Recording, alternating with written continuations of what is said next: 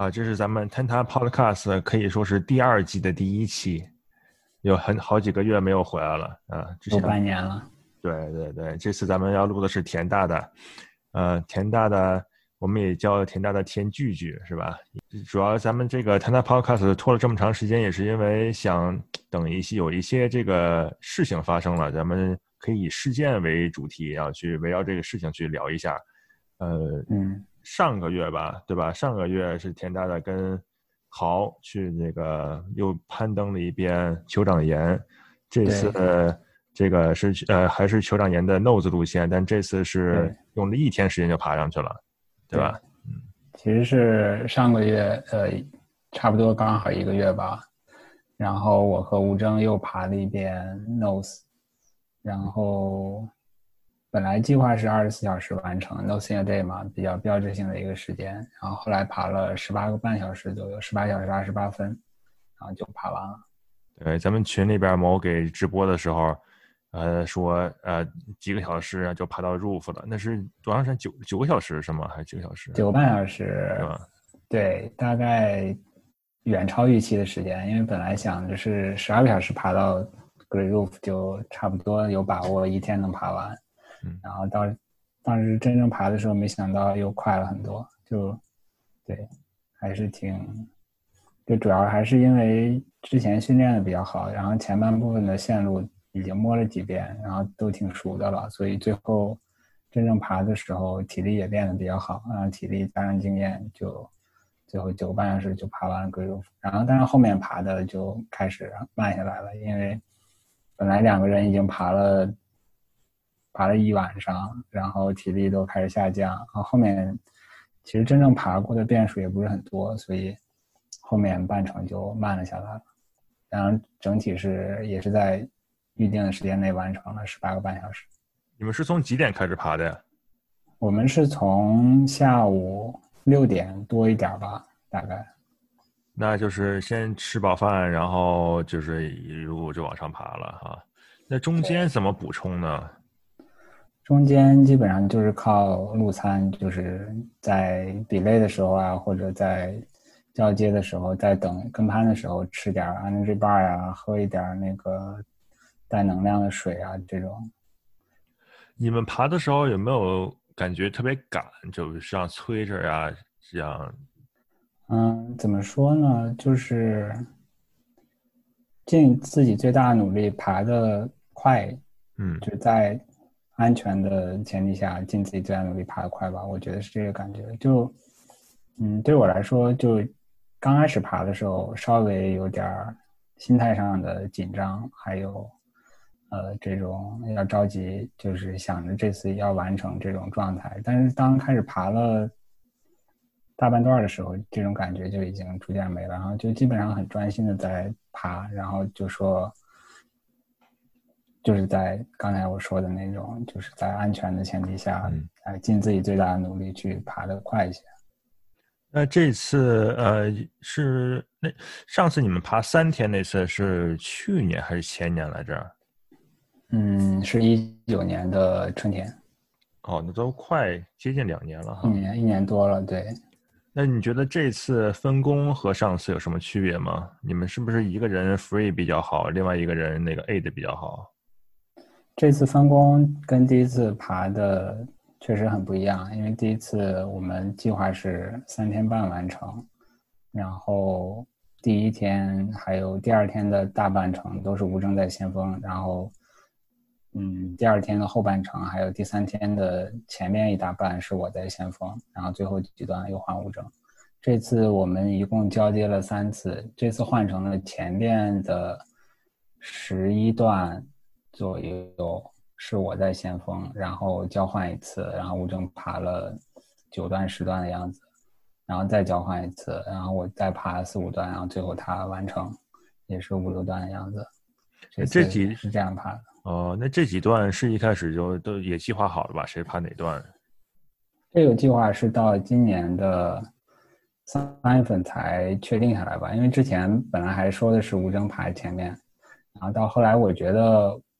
如果换我排前面，可能我会爬的比较快，然后我就建议说，可不可以换我爬前面？因为我个人对于 aid 在细缝上，尤其是细缝上 aid，我是有点恐惧的。所以，当然后面有很多有三段这样的路程，然后我就跟吴能建议说，能不能就是我可以避开这些路段，然后最后就定了这样的计划。嗯，呃，那大概一人一人先封一半左右。对，基本上这次 No C N Day 基本上就是一人先封一半。嗯，对，路程上也是这样的，时间上可能也差不多吧。我记得看是邵远的视频还是谁的视频，有一最后快到顶的时候，往树上冲，然后你的绳子卡住了，还得先解 解八字结。对，因为最后。对，因为因为确实要两个人都到了那棵树，然后才算标志性的结束。然后最后他已经跑上去了，最后那段基本上就是就是跑上去嘛，就是也没有什么危险性。所以我爬到那个地方正好，因为我是跟攀，然后后面拖了很长的绳子，就是爬绳子上来，没有一边爬一边收绳子，所以后面拖了很多绳子。然后在我往那个树那边跑的时候，就绳子卡在了下面，然后，对，可能最快的就是解绳子，因为之前也看过那个，呃，他们 Alex Honnold 和 Tommy 他们爬的那个 Speed Record，然后里面也有一个地方是 Tommy 卡绳子，嗯，然后他也是选择了解，然后我也是从这儿学到的，就是我卡了，然后我就解。我记得上次咱们那个。有看片会啊什么的时候问过你问题，就是说上次爬三天的时候还冲坠过一次还是几次？对，上次就是我在细缝上冲坠了一次，因为我每次就是我们俩第一次爬比较长的大岩壁是在呃 Half Dome，那个时候我也是在一个细缝上冲坠了一次，然后后来爬 Nose 也是我又在细缝上冲坠了一次，所以我就造成我对这个有点恐惧。那这次爬一天上去，中间有没有别的一些小意外啊，或者有没有没有预想到的这种事情？除了顶上那个卡绳子，嗯，这次整体来说比较顺，然后我感觉没有太多的卡的地方，就是因为之前训练的时候还会偶尔卡一下绳子呀，或者抽绳子，绳子绳子卡在缝里了，这种情况也是遇到过。但是这次爬就非常顺，就是两个人交接呀。还有抽绳子呀，还有这种都都很顺，没有没有太多的意外。嗯嗯，我记得就是前几个月吧，是吴征跟那个 Hans Florin 还去爬过一次，可能他们是爬了一部分，是吧？跟他去学习速攀呀这些这种技巧，还有一些这种理念什么的。你觉得这个问题其实呃？回头也想问一下吴征，但是能不能从你的角度考虑一下，就是从外界像 Hans Florin 啊，咱们这样直接跟他们学习这种技术，在这里边应用到的这种这种这种场景。嗯，Hans Florin 就是我先简单说一下吧。这个 Hans Florin 是用吴征说法，他是一个类似于洪七公的人物。如果你看射雕的话，然后他是非常早的一辈开始爬速度。就是在 L Cap 上面爬速度的人，然后他也创造了很多记录。然后他最近，嗯，大概是二零一二年跟 Alex Honnold 的两个人创造的记录，一直保持到了前几年。后来是被那个呃 Brad 嗯破掉了。然后他俩就可能大概保持了七八年。所以他是一个在这个领域里面就是奠基性的人物，或者说推动了这个领域很大发展的一个人物。所以我觉得，当然我没有直接跟他接触过，一直都是吴征在跟他联系，然后从他那边学东西，然后问他怎么爬。然后当时汉斯自己也写过一些书，然后吴征跟汉斯他们应该是完整的爬了一遍，对他们就是从底下然后一直爬到了上面，然后。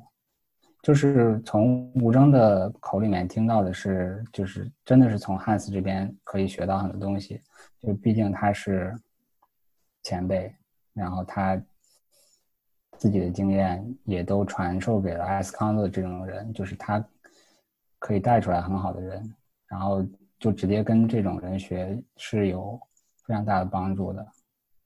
然后他不仅能从那个。技术上指导你，他还能从一些经验上，还有整体的规划上给你很多建议。比如说，他有一套那个积分法，就是如果你想完成 Nose in a Day，然后转化成你日常，比如在严管里训练或者在野外训练，你需要爬多少的嗯积分？它就是比如你爬一条 V 四或者。报时，比如爬一条 V 级的线路，它有一定的分数；然后你爬一条运动攀的线路也是有一定分数。然后当你在一定时间内积了多少分，你就大概是有这个爬 Nose in a Day 这种能力了。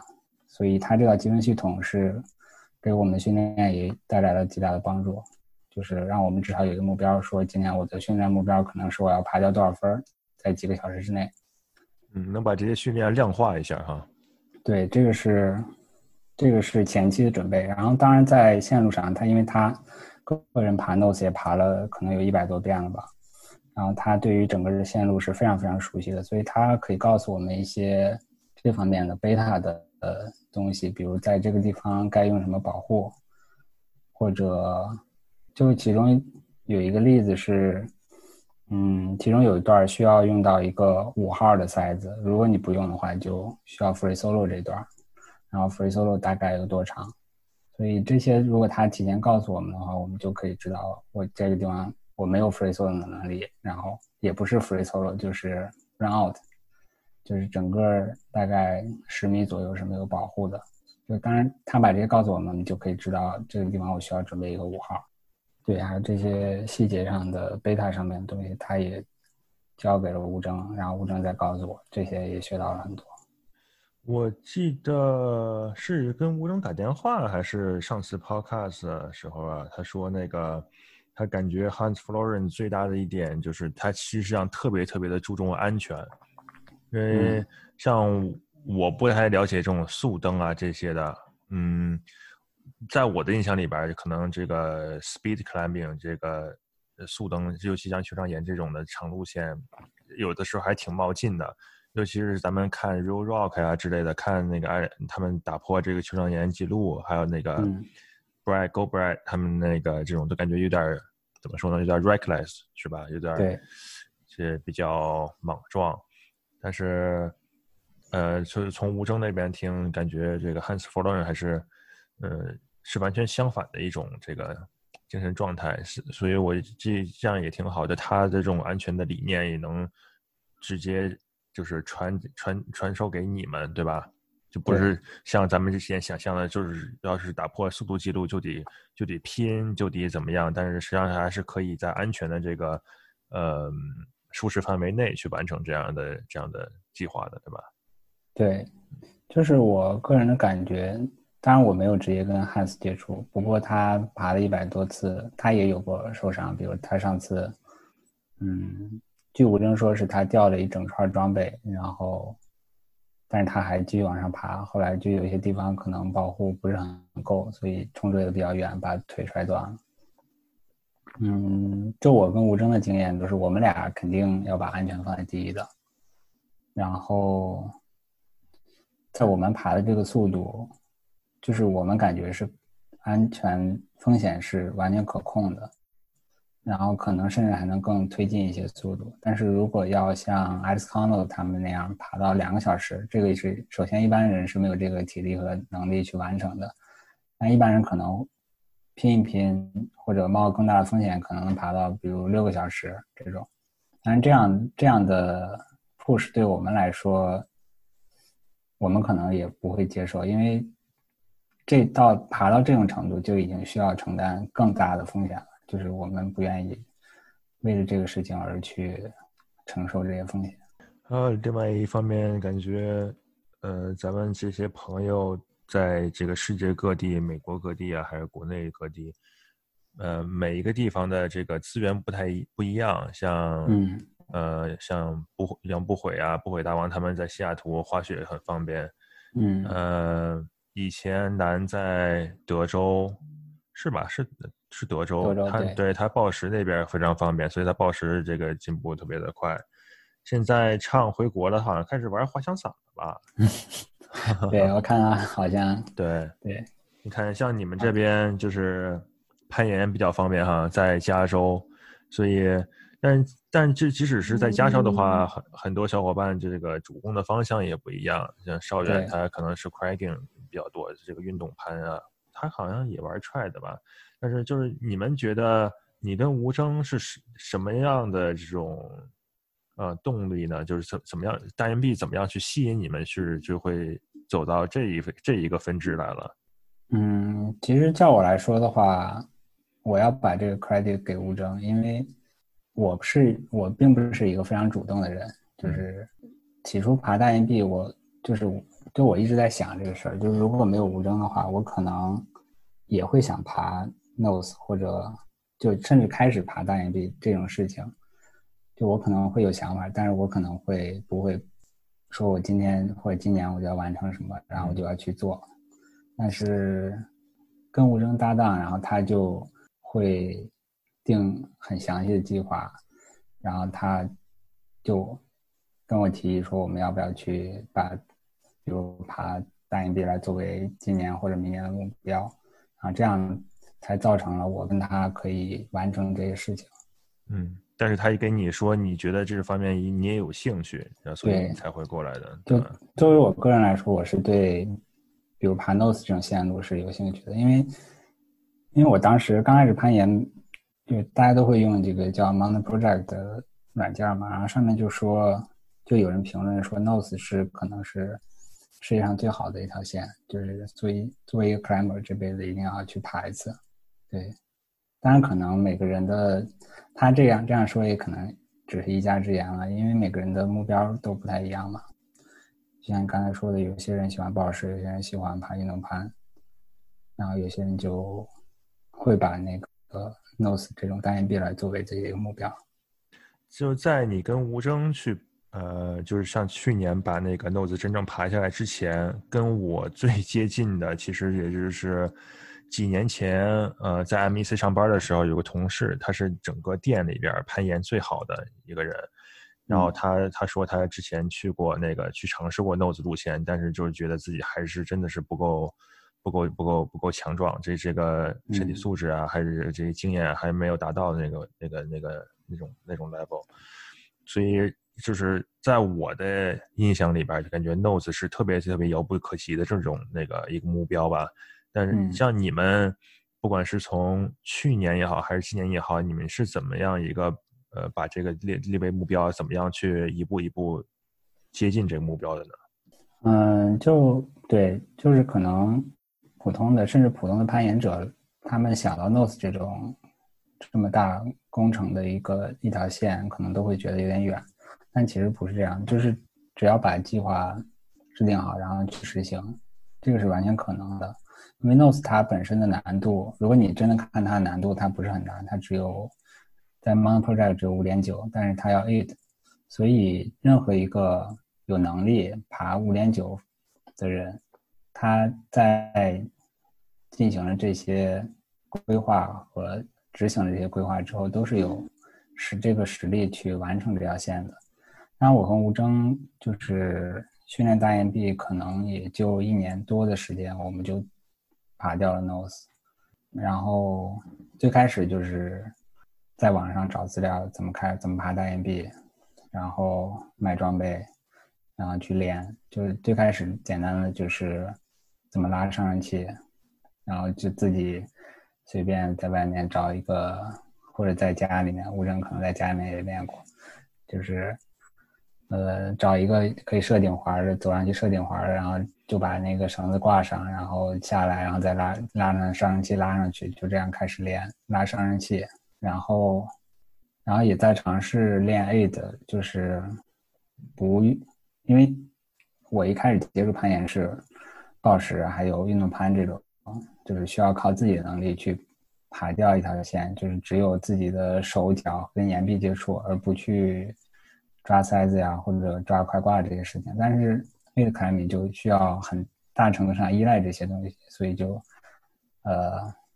就需要去适应一下，然后也需要去专门练一下，比如在五点一三或五点一四的路线上，自己没有 free 的能力，然后要怎么去用器械把这样这个线路完成，而且要高效的完成，就这些呃拉上升器还有 aid climbing 这些开始练起来之后，我们就去尝试了一些短的嗯 aid 线路，然后也是比较经典的 aid 线路啊，在 Zion 也练过，在 Yosemite 也练过，然后大概练了两三次之后，我们就去觉得自己有能力，然后可以尝试更大一点的目标，比如 Half Dome 这种。然后这个常规就可能需要在墙上睡一晚，然后当然这个就嗯第一次爬，对那次爬哈布洞的时候，我们还是没有托班的，就是基本上跟攀的人在背着所有的露营装备，然后也是一个这样的话就相对简单一些，因为你不用 set up 那些托班的系统，然后嗯就这样爬掉了哈布洞，然后后面就。因为再去爬 nose 需要三天的这种，就呃不太可能，就是说跟攀的人把所有的装备都背背在身上来去拉上来去，这样就跟攀的人的体力会损耗很多。然后也通过那次的经验，就发现了这样不是一个很好的、很有效的方法，还是要传统的那种跟攀呃先锋上去，然后再脱包，这样比较有效率。然后就开始又进行了一些脱包的训练，然后。就是一步一步的这样走嘛，一开始就是简单的拉上了气，aid climbing，然后去完成了一个小目标，比如 half Do，然后再去练托包，然后把这些技技能一项项的去学会了，然后大概一年多的时间，我们就最终爬爬了一次 nose，花了三天半的时间吧。也是有一个呃大致的计划，但计划中间也发现各种各样的不足，再去有针对性的去训练这些这些点。对对，就是这样。那你觉得今像今年训练，呃，就撇开疫情不谈，就是今年训练跟你之前为了这个 nose 攀登的训练，就是最明显的区别有在哪里呢？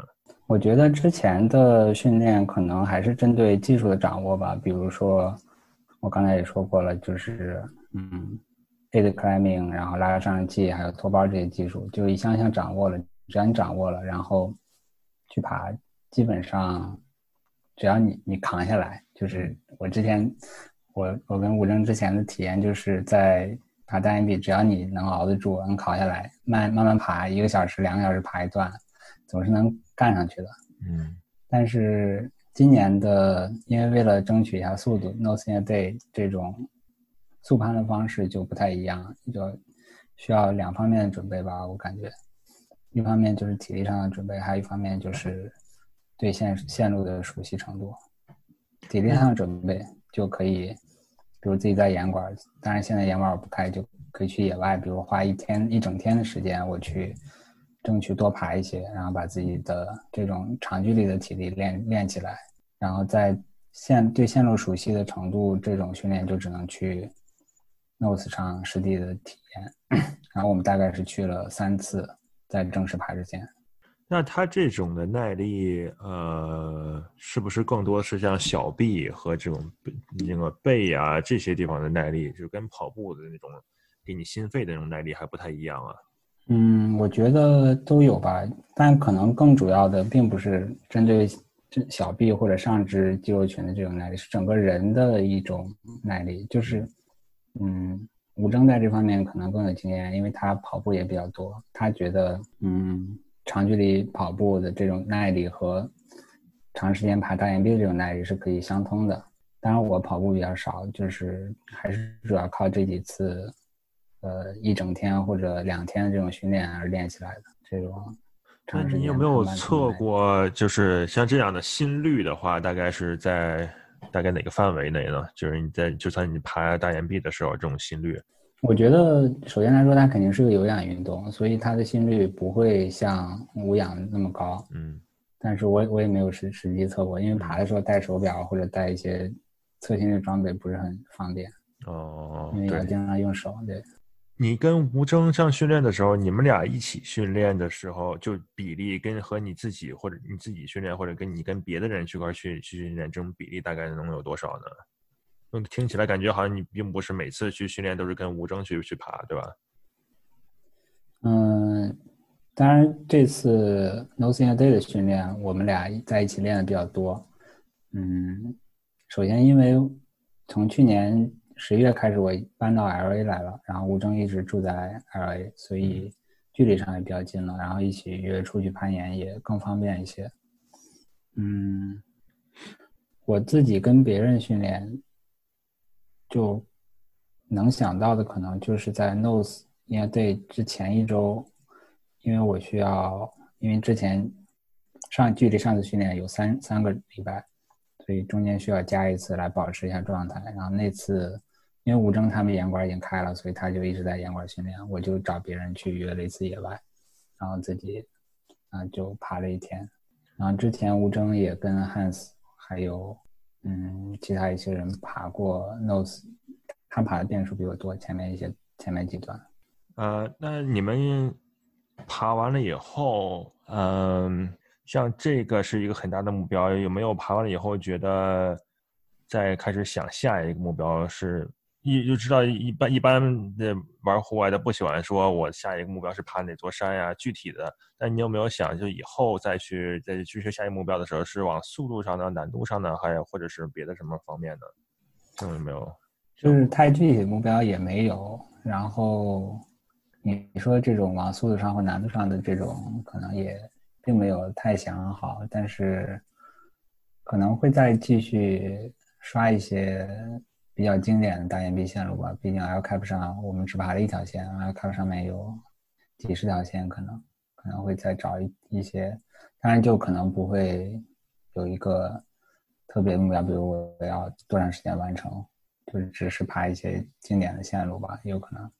那你那行，那我觉得 nose 这方面呃，咱们聊的差不多了，呃，咱们再往前推一推哈，就是像你之前是在呃盐湖城住，然后在之是在盐湖城那边开始玩这个户外攀岩的吗？还是说之前还有别的一些背景啊？嗯，我应该在北京开始的，在北京开始读研之后，我是二零一一年去的北京开始读研。然后那时候大概开始玩户外的，因为加了一个社团，而且自己之前也有这方面的想法，就是在嗯大学毕业那个暑假，然后去徒步了几次，当然没有特别长的那种线，或者没有就没有没有特别嗯怎么说呢？不像在北美那种徒步那种。住好几宿在外边那种，对对对，就没有露营，然后就是跟几个朋友，然后去，当然也是去了人比较少的地方，然后就走了一天两天这种，然后觉得还挺好玩的，能看到一些走得远一些，能看到一些别人看不到的风景，当然是这样给自己说的，就是，嗯，所以在读研之后就加了一个有点徒步的一个社团，然后就开始跟大家一起玩。那你那会儿刚开始读研的时候，有没有想以后要去美国读博呀？还是是来美国是什么时候开始有的想法？其实我本科，嗯，快毕业的时候就想过要申请，当时这些，呃，语言考试也都考了，GRE 也考了，但是突然获得了一个保研的资格，就是我们当时是这样，就是如果你排名靠前的话，你可以选择保到外校去，然后如果你排名没有那么靠前，就可以保到。自己本校，然后我是在川大读的本科，但是突然自己够到了那个保外的资格，所以觉得中科院也挺好，然后也不用申请这个那个一大堆事儿，然后就就就过来了。嗯，其实之前就已经把申请美国的这些事情都做了一遍，只是没有去实行。嗯，那你研究的是物理是吧？对，之前在做物理，然后现在在。大概是一六年转到了 MRI 做呃核磁共振。嗯，我好像认识，也不是认识，就是听说过很多的这个攀岩运动员都是搞物理的。对，也有一些，可能是这个户外这种的系统性的解决问题，跟那个物理上也可能也有一些相通的地方啊。对，物理就是挺有意思，就是很多东西都很系统化，然后攀岩。对攀岩，对我感觉就是有一个一个数字，然后你可以去完成下一个数字，就觉得自己有更近了一步。这种感觉，当然也不能说这个跟物理很像，不过这种感觉很吸引我。嗯嗯。那你在盐湖城的盐湖城待了多少多少多少年？在盐湖城是一四年到去年底，五年多一点吧。啊，读完读完这个博士是吧？对，嗯，在盐湖城读的博士。那边那边的户外资源怎么样？盐湖城就实在太好了。盐湖城首先是世界知名的滑雪圣地，然后他还办过一次冬奥会，然后准备申第二次冬奥会。这个滑雪，嗯，可能北美到了冬天就有很多人飞到盐湖城，专门飞到盐湖城滑雪。虽然我没有滑雪，浪费了。然后攀岩的资源也很多。就首先，它盐湖城整个是靠山的，所以就是你开车二十分钟就能到户外的攀岩的地方。啊，这点是其他地方基本上没法比的。就是去野外的攀岩跟去岩馆的时间差不多。然后它不仅自自己有很多资源，然后它离一些世界知名的攀岩圣地也很近，比如。它离 Zion 四个小时的车程，然后离那个 Teton 也是四个小时的车程，这都是北美比较有名的攀岩登山的地方。然后离 Yosemite 虽然稍微远一点，但是开车十个小时也也也能到了。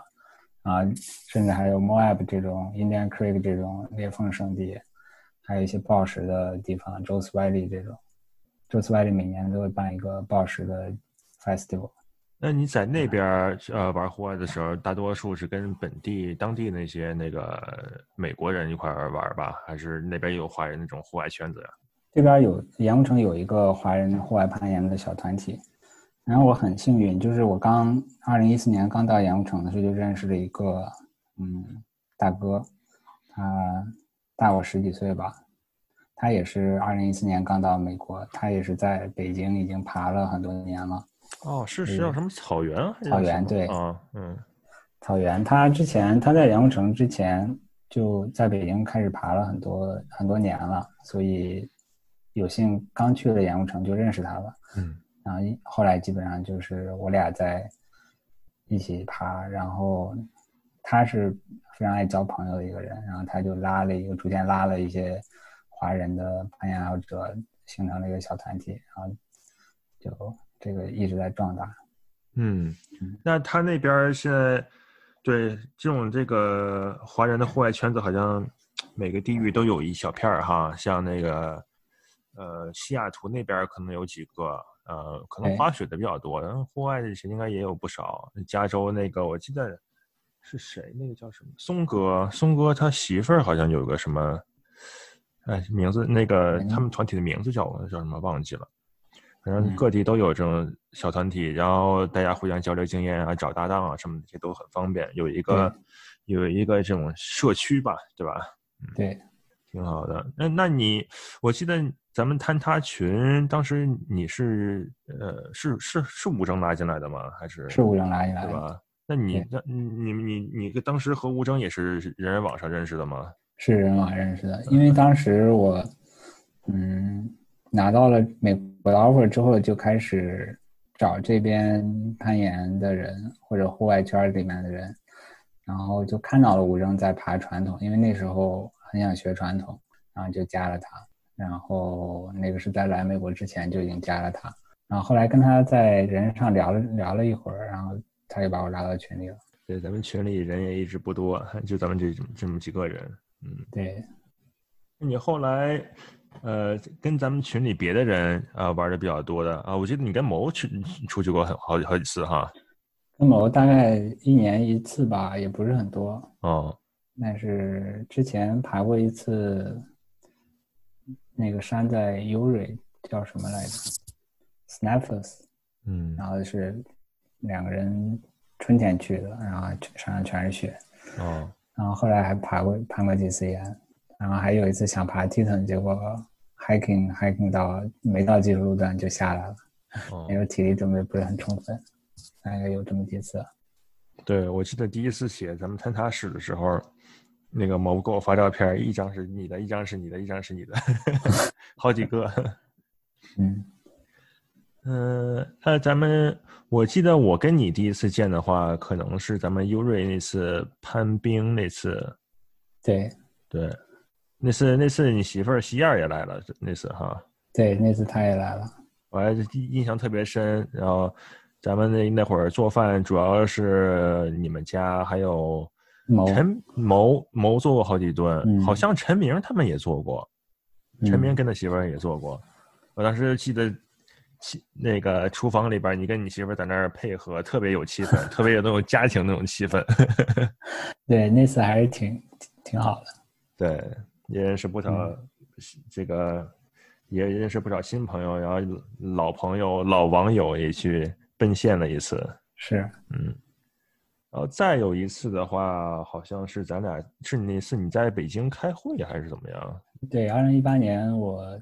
不是在北京开会，是在法国开会。开完会，我签证过期了，就回国续续个签证。然后正好在北京，嗯，咱俩在岩馆爬了一次。对，那次那个是在那岩石，然后他们有那个，我记得特别好玩的一个是那个，他们有一个自动售售货机买饮料，它那实际上就是个冰箱嘛，对吧？然后自己扫码，自己自觉付钱，自己拿就行了。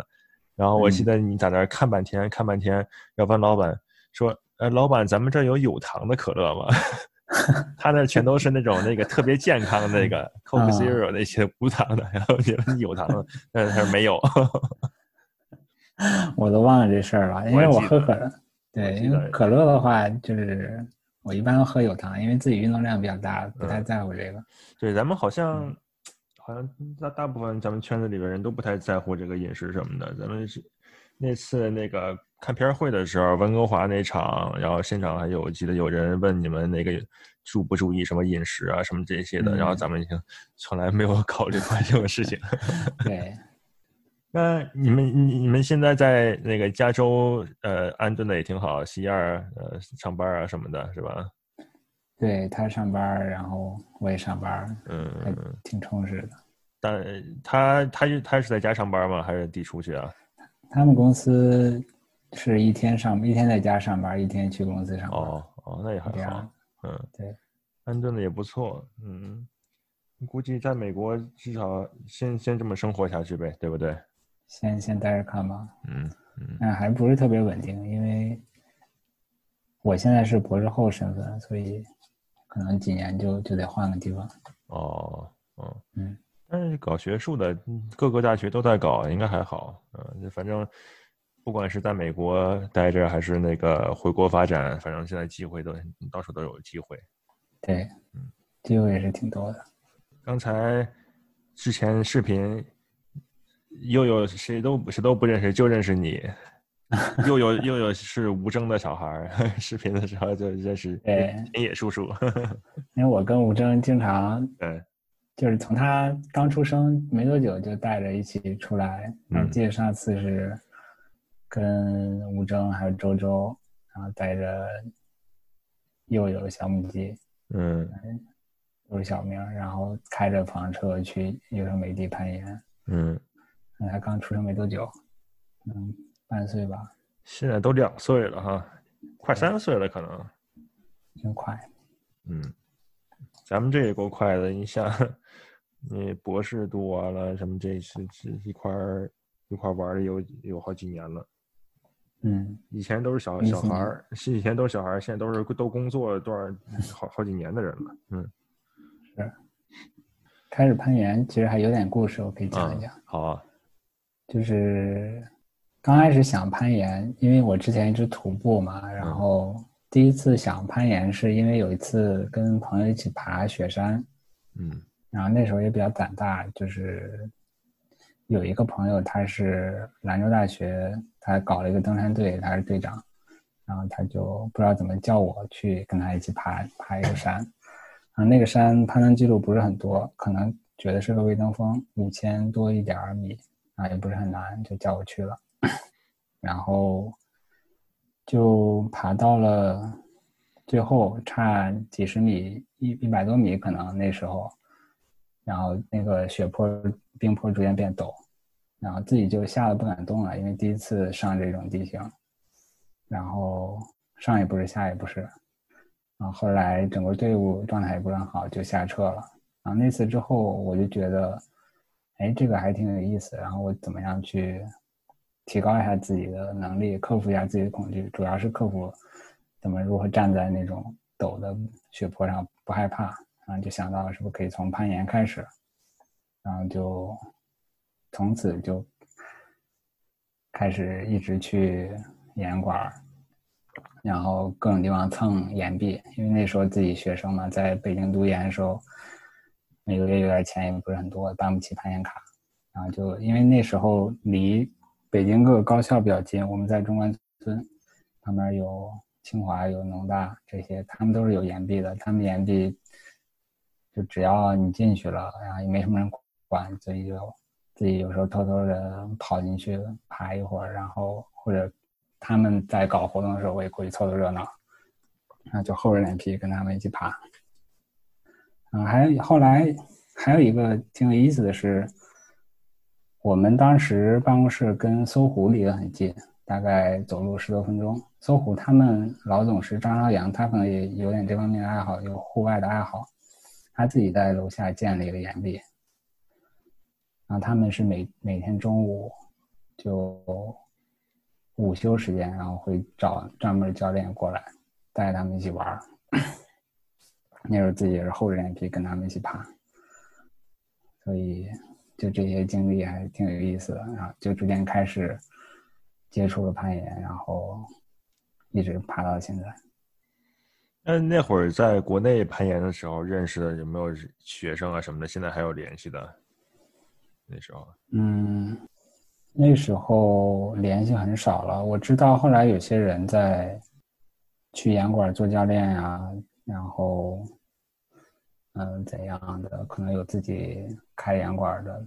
但是在国内，毕竟我在国内只待了一年，就开始攀岩之后，不到一年就走了，所以也没有认识太多人。嗯，以前咱们群里还有几个那个山鹰社的小伙伴嘛，也跟他们。大概有些交流，感觉国内这个学校，呃，登山队这些的，他们也也很有意思，就是外边拉赞助，自己去训练，搞得也很很挺挺正式的嘛，对吧？然后，呃，去跟要听说他们要去爬哪座山的话，要去申请，怎么计划，怎么保证安全什么的，这么一套下来，要组织起来也是挺挺也需要一定能力的。对。觉得这种高校的登山社团挺锻炼人的，然后而且还有一个很好的点是，感觉在几年前国内这个运动不是很普及，所以大家可能没有太多机会接触到这个。那有些人可能全国各地来的，尤其是嗯比较小的地方，他们可能没有攀岩馆，首先这个就限制了他们接触这个运动的可能。但是到了北京这种高校里面上学，然后他看到了这个，哎。发现自己还挺有兴趣的，我觉得这个是也是 对于大学生来说是一个接触攀岩，就高校社团对于大学生来说是一个接触攀岩的，嗯，很好的一个起点。嗯，有些人就因此找到了自己终生的事业。我知道有好多现在国内的登山的比较怎么说，就是比较有成就的人，他们都是从高校社团出来的。嗯。那川大以前那些登山队的朋友，那些队员，他们现在有的还比较喜欢运动吗？还现在还是还在登山吗？就是川大，其实我在的时候是没有登山社团的，就很很有意思。我觉得四川这么好的山资源，居然没有一个登山社团。但可能后来有了，好像是我走之后，我毕业之后有了。我当时在川大是有一个摄影社团。然后也是每一个学期会组织一次，大家跑到一个嗯风景优美的地方、景区什么的拍拍照。有时候也会涉及到一些徒步，但不是很多。你说你说四川登山资源好，我又想起来某他们厦大厦大登山队好像很强哈。对，某是厦大登山大的元老。然后毕业之后还。一直在支持学校登山队，我觉得这种这个高校社团有一种归属感，可能就是你在里面待过一段时间，就有一种认同感，就是毕业之后也觉得自己跟他们有有一份联系，嗯，然后有事儿啊就帮一把，或者现在大家上班了可以赞助一些东西，赞助一些装备啊什么的，嗯，那我觉得还挺好的，有一个传承。对，这个过程很有意思，像。你为了上大学，跑到一个另外一个城市，接触到不一样的资源，去耳濡目染呀，然后你找到自己的这种爱好，你又通过爱好又认识了好多别的人，然后又去又去从通过这个点又去辐射出去，又去了解到很多别的东西。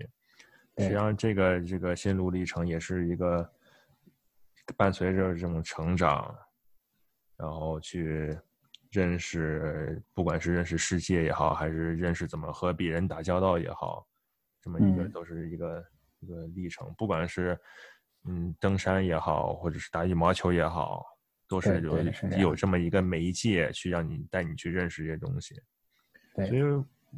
所以这个像前两年这个 Free Solo 也好，还是有那个 Don Wall 李明强这个徒徒徒手攀岩，他是终于把这个攀岩、登山这些通过影像的方式打入到主流媒体，然后大众可以去认识的这些东西，这些这些运动不是像他们想象的多么呃遥不可及，对吧？嗯，也都是。呃，这个自己也是可以去通过努力做到的。虽然有的不一样的地方，这个资源不一样，像咱们在这 Podcast 里边也说过，呃，像你作为咱们咱们作为普通爱好者，不是专业运动员，怎么样平衡自己的工作生活，呃，去达到自己的这个爱好，就是这户外爱好的这个这个这目标，逐渐逐渐达到这个目标。嗯嗯，对。呃，今天。也非常感谢呃田大抽抽时间，然后咱们把这节课给录一下。没有，谢谢方的邀请。没有没有没有，也是录完田大以后，咱们可以再继续把第二季给做起来。然后大家要催促我，不能让我 这么拖延下去。下一个看看咱呃，下一次咱们看看再做继续做那个群演。好，行，那行，今天多谢了。田大，多谢方的，好，咱们先这样啊，好，拜拜啊，拜拜，哎。